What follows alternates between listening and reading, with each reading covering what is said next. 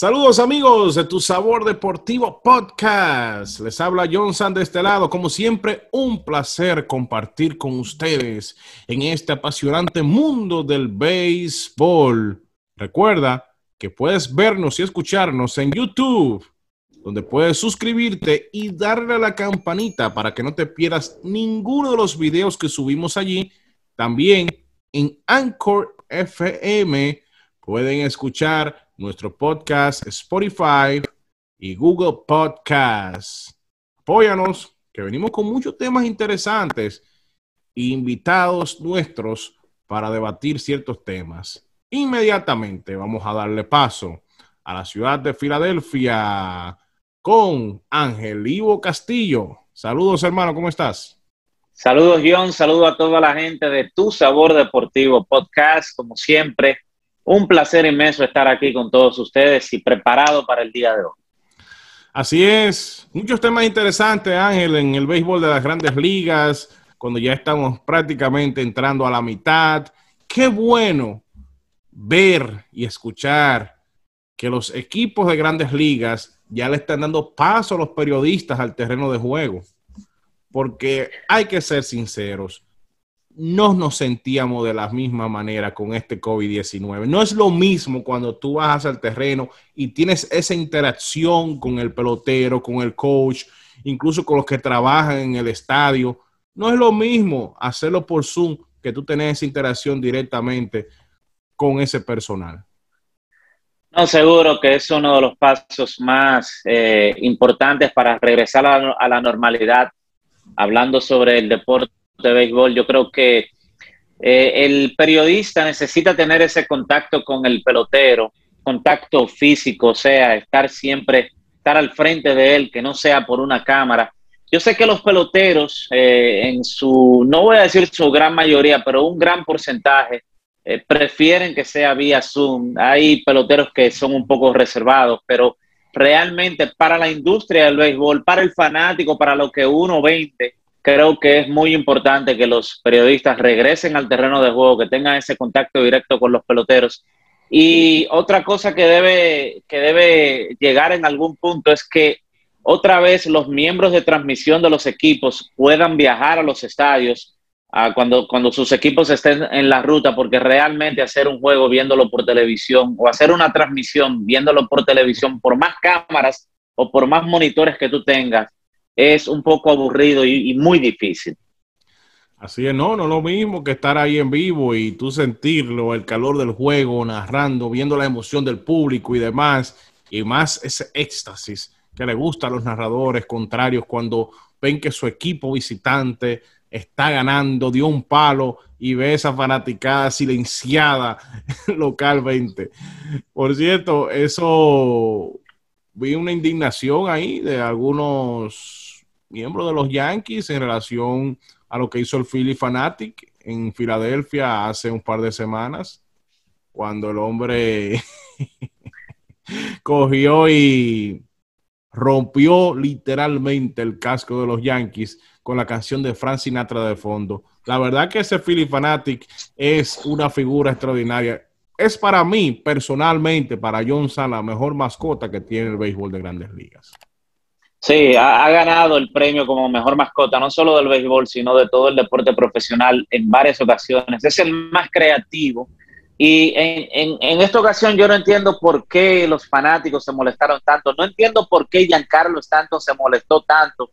Eh, se veía claramente en su cara cuando, cuando las cámaras lo enfocaron que él no, no disfrutó el número del Philly Fanatic. Esto es un, un número viejo que el Fanatic hace cada vez que los Yankees vienen a Filadelfia, él hace, en uno de los partidos, hace esto, ponen la música de New York, New York de Frank Sinatra, él sale bailando con un, con un zoom negro y entonces llega el punto en donde él aplasta un, un casco protector de los Yankees y eso es algo que él lo ha venido haciendo desde que empezaron los partidos interligas. Yo no sé por qué en esta ocasión es que ha, ha, ha tomado tanta indignación en fanáticos y en el mismo Giancarlo Stanton que ya mencioné, pero eh, yo creo que yo creo que el béisbol, y aquí volvemos a lo mismo, yo necesita un poco más de diversión y esto crea un extra para el juego de, pelota. Así es. Ángel, vamos a tratar un tema especial.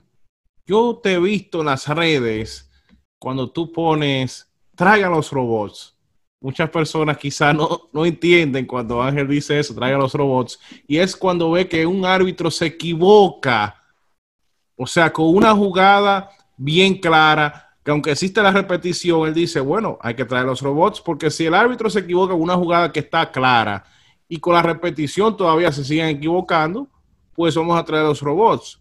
Sencillamente hay que decir que Grandes Ligas ya hace unos años está probando o está buscando la manera de llevar la zona de strikes computarizada. Ustedes saben que los árbitros últimamente han sido temas de controversia, han sido protagonistas del juego de mala manera por las equivocaciones que han tenido. Siempre la han tenido las equivocaciones, pero esta vez se ve más con las redes sociales, las repeticiones que existen, ya la gente se está dando cuenta de eso.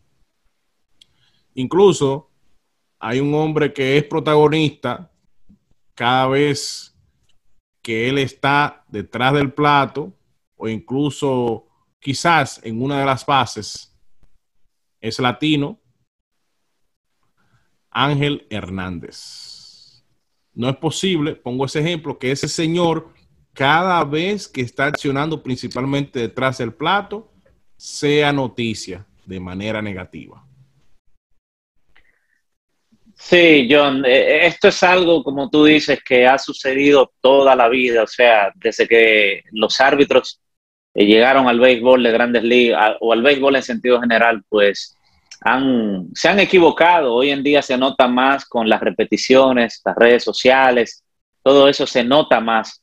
Eh, en, este, en este béisbol de ahora con tanta, con tanta tecnología que tenemos. Pero la realidad es que llama la atención que este sea el mejor béisbol del mundo, en donde están los mejores peloteros, en donde para usted ir a un juego de pelota tiene que gastar más dinero que en cualquier otro sitio y que, el, y que la mejor liga tenga árbitros que se equivocan tanto. Mira, yo estuve revisando, cada año lo hago, reviso un, ranking que hace el periodista Jonathan Hoffman. Él se encarga de hacer un ranking por lo menos dos o tres veces al año de los árbitros, de quién lo está haciendo bien y quién lo está haciendo mal. Este año ya salió el primer ranking que él hizo y entre los y me llama la atención que los cinco mejores son árbitros relativamente jóvenes sin embargo, los más veteranos son los que quedan en los últimos lugares, que son los que más se equivocan. Y vamos a entender una cosa, los árbitros son humanos, se van a equivocar, de eso no hay dudas. El juego de pelota tiene un promedio de 146 lanzamientos por equipo. Eso da un total de 292 picheos entre ambos conjuntos. Ese es el promedio para un partido de pelota de 9 innings, 292 lanzamientos Muchos de ellos son batazos de foul, pero muchos de ellos también son lanzamientos en donde el bateador no hace swing y entonces aquí entra la decisión del árbitro de si es un strike cantado o es un lanzamiento fuera de la zona. Bueno, pues cuando uno se sienta a ver un juego de pelota y ve las equivocaciones del árbitro que está detrás del plato, se alarma porque realmente uno entiende que es un humano que se va a equivocar, pero por lo menos uno lo que quiere de un árbitro que, eh, que está detrás del plato es que sea consistente. Si es un árbitro que no, cada árbitro tiene su zona. Debería ser una zona específica, pero lamentablemente eso es imposible. Entonces, si cada árbitro tiene su zona, debería ser una zona consistente. Si no te gusta el lanzamiento bajo, no se lo des a uno, pero no se lo, no, no se lo niegues al otro. ¿Me entiendes lo que te trato de decir? Entonces yo creo que los árbitros dejan en evidencia que hay que trabajar bien duro en ese sentido, porque la verdad que lo que estamos viendo de unos años hacia acá es alarmante. Está bien, Ángel, pero la zona de strike no está establecida para los árbitros. Incluso, mira, yo estuve hablando con un compañero que es árbitro amateur y le estuvimos hablando y le pedí su opinión, ya que él tiene experiencia arbitrando aquí en el área de Nueva York. Y él me dice, es que a ti te enseñan que hay una zona establecida de strikes. Lo que pasa es, como tú dices, que es imposible tú llevarla a carta cabal porque los árbitros como son humanos y no todos van a tener la zona perfecta. Pero lo que yo exijo de esto es consistencia. Consistencia es lo que exigimos. O sea, que si el árbitro está alto, que cante las altas. Se la canta a uno, se la canta al otro. Si está abajo, que cante la zona baja. Pero no puede ser, Ángel, que con las repeticiones también haya tantas equivocaciones. O sea, no solamente que la jugada se ve clara en la repetición, sino que cuando van a la repetición, a la repetición, un recurso que se trajo para eso, para evitar menos equivocaciones, como quiera, las cosas se vuelven un desastre en muchos partidos. Sí, en cuanto a la repetición, yo creo que inmediatamente usted pone a un árbitro viendo un monitor a juzgar una llamada que hizo un compañero, es muy difícil para ese árbitro que está, que tiene la decisión en un centro de repetición donde hay monitores por todos lados y en donde él tiene que chequear cada jugada cada vez que recibe un challenge o, o una o cuando recibe la llamada para para chequear una, una, decisión que ha apelado uno de los, de los dirigentes, pues es difícil que ese árbitro se vaya en contra de un compañero si no hay clara evidencia de que el hombre se equivocó en el terreno de juego. Entonces yo creo que hay, quienes han propuesto que aparte de los, de los árbitros en los centros de repeticiones, también un, ex pelotero o periodistas que puedan también chequear la repetición, porque realmente se ve hacia un lado y se está viendo claramente en algunas jugadas que los árbitros que están chequeando la repetición no ven lo que nosotros estamos viendo cuando estamos frente al, televisión eh, al televisor en nuestras casas. Nosotros vemos jugadas que claramente los árbitros en el terreno se equivocan sin embargo, los árbitros que están chequeando el replay no lo ven y es imposible. Si yo veo, si yo veo un partido de pelota, si yo una determinada jugada y estoy viendo que el árbitro se equivocó, ¿cómo puede ser que otro que tiene toda la tecnología en un centro de repetición no lo pueda ver? Entonces yo creo que hay que revisar eso y el béisbol de grandes ligas tiene muchas cosas por delante. Todos sabemos que viene un, una, la firma de un nuevo pacto cuando venza este ya al final de la temporada o al final de la Serie Mundial. Yo creo que esa va a ser una de las cosas que hay que discutir porque realmente el producto que hay en el terreno de juego se ve muy afectado cuando un árbitro trata de ser el protagonista y eso lo estamos viendo con, con mucha frecuencia. Déjame decirte, John, de lo, de lo que te comentaba hace un ratito, en este ranking de árbitros al 31 de, al 31 de mayo de esta temporada. Oye, ¿cuáles son los cinco mejores? Que son relativamente jóvenes. El número uno es Strip Gibson, tiene 39 años de edad. El número dos es Alan Porter, 43 años. El número tres es James Hoyce, que es el más mejores con 50 años de edad que los recién cumplió. En el cuarto lugar está Ryan Blackney, tiene 36 años. En el quinto lugar quedó Nick Lenz, que es el más joven de todo con 31 años de edad. Los veteranos, atención, los veteranos, o los más veteranos, Larry Vanover, que es uno de los peores llamando bolas y strikes, tiene 65 años de edad, quedó en el lugar número 76. En el lugar número 77 quedó Brian Honora, tiene 58 años de edad. Y en el lugar número 78 quedó el amigo tuyo, Ángel Hernández. Ángel Hernández tiene 59 años de edad. ¿Qué te dice esto? Que los árbitros jóvenes, por alguna razón, y yo creo que tiene que ver también con quizás con la vista, eh, están haciendo un mejor trabajo que los veteranos. Así es. Mira, Ángel Hernández, pongo ese ejemplo porque señores, cada vez que este señor está, está detrás del plato, es noticia. todo el mundo tiene que hablar de Ángel Hernández cuando él está detrás del plato. Por las cosas que canta.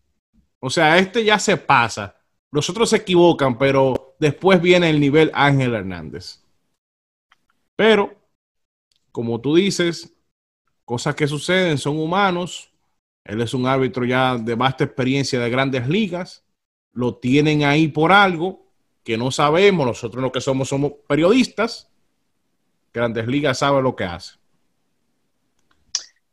Bueno, eh, en el caso de Ángel Hernández, yo creo que aunque él perdió una, una demanda que hizo a Grandes Ligas por supuestamente racismo, aunque él perdió esa demanda, yo creo que él ganó mucho. Eh, en el sentido de que quizás Grandes Ligas ahora siente, wow, eh, no podemos, o, o la asociación de árbitros. decir de que si Grandes Ligas dice, bueno, si nosotros votamos a este hombre, nos pueden acusar verdaderamente de racismo. Yo creo que sí. Podemos darle la razón a la demanda que él interpuso. Sí, yo creo que sí. Creo que, creo que esa demanda, aunque él la perdió, le garantiza un par de años más en Grandes Ligas. Sí. La pregunta del millón. Grandes Ligas ha estado experimentando para traer la zona de strike computarizada. Incluso vimos que ya se hicieron experimentos en ligas menores y ligas independientes. ¿Tú crees que esa será la real solución para acabar con estas inconsistencias de bolas y strikes?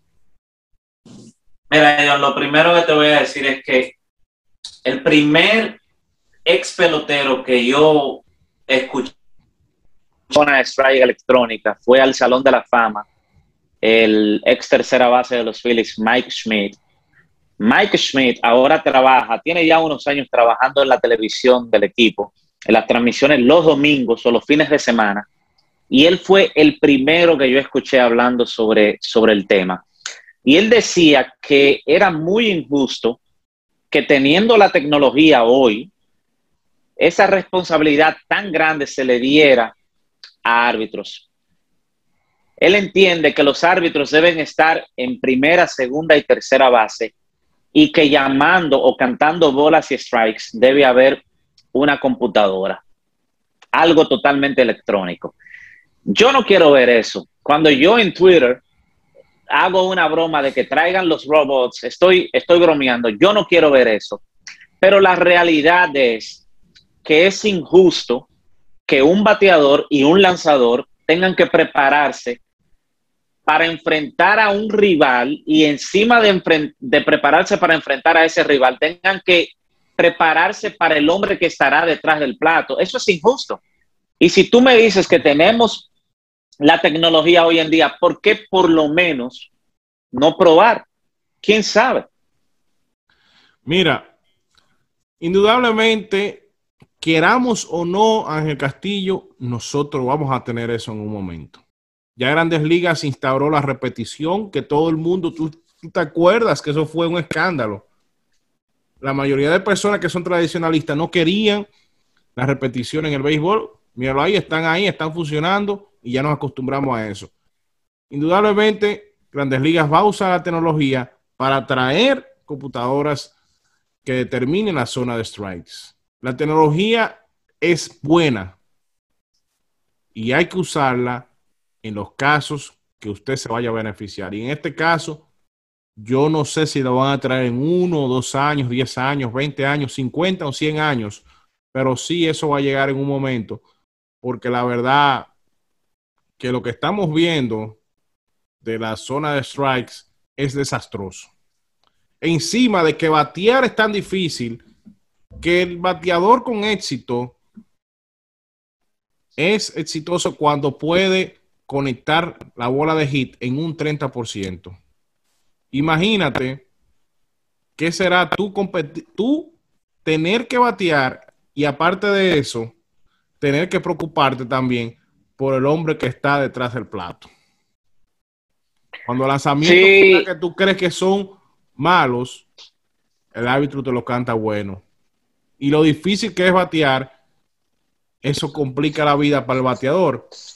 Y hay que ser sinceros, Grandes Ligas le conviene traer eso porque lo más emocionante del juego es el bateo.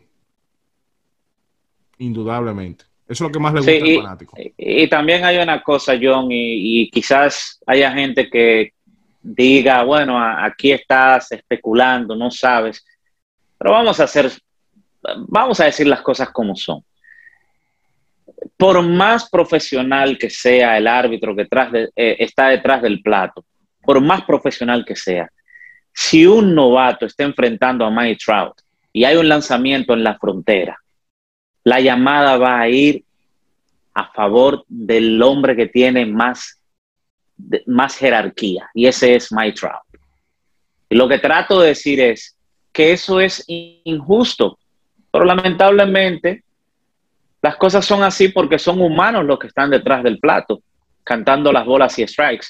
Entonces, yo también creo, al igual que tú, que en algún momento va a llegar la zona de strike electrónica que cuando llegue ese momento, eh, muchos van a estar de acuerdo, otros no, pero yo creo que el ensayo que se está haciendo desde ahora en, en otras ligas va a ir adaptando mentalmente al fanático que viene subiendo también para cuando ya eso esté, ellos estén preparados para el cambio.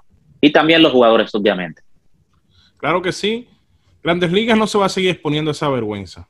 Como dije al principio, eso siempre ha existido. Lo que pasa es que ahora, con la tecnología, las repeticiones, tú desde tu hogar puedes percibir ese tipo de cosas. Quizás unos 20, 30 años atrás no se notaba tanto porque los ángulos de la cámara incluso no eran los mismos para ver un partido de béisbol. No te daban los diferentes ángulos, no te daban el slow motion, no te daban todo, todos esos recursos que existen hoy día. Así que yo soy de los que siempre está de acuerdo con la tecnología, vuelvo y repito, quizás ahora mismo me resulta, no me resulta bien que reemplacen los humanos, pero el mundo se está dirigiendo de esa manera y nosotros no podemos cambiar el curso del mismo. Incluso tú lo puedes ver aquí en Estados Unidos, donde ya las estaciones de peajes, o todos, como se le dice en inglés, ya no hay humanos colectando el dinero, ya tú tienes que tener un, un Easy Pass para tú poder pasar. Todo es computarizado. Y si tú no tienes el Easy Pass, te cartan la placa. Por ponerte un ejemplo, quizás nosotros decimos, bueno, están quitando trabajo a mucha gente. No, aparecen más trabajos. Nosotros andábamos en carretas en el siglo XIX. Le quitamos quizá el trabajo a los carreteros, pero después vinieron los vehículos y vinieron otras cosas. El mundo se trata de un constante avance. Y el deporte al igual que todas las cosas que existen en la sociedad, no escapa a eso. Así es, eh, yo creo que usted tiene que ir acorde con los tiempos, pensar en una, en una zona de strike electrónica para alguien que jugó en los años 60 y que todavía puede ver el béisbol en el día de hoy, creo que resulta chocante, pero para, para los más jóvenes, para nosotros, los más jóvenes, creo que, creo que es algo que lo aceptamos. Creo que la mayoría de los, yo creo que la mayoría de los fanáticos, John, están cansados de ver tantos papelazos en el terreno de juego por parte de los árbitros y están llegando al punto, o hemos llegado al punto de que la mayoría entendemos que, que es lo mejor para el juego. Esto debe ser algo igual para todos y no que, como te dije hace un ratito, el jugador tenga que prepararse para jugar contra el rival y contra el árbitro que está detrás del plato.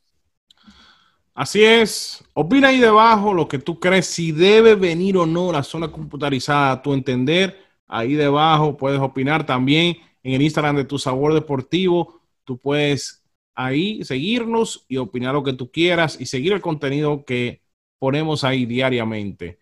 Recuerda que nos puedes ver y escuchar aquí en YouTube, Anchor FM, Google Podcast y Apple Podcast. Para Ángel Castillo John Sam, fue un placer estar con ustedes. Hasta la próxima, amigos.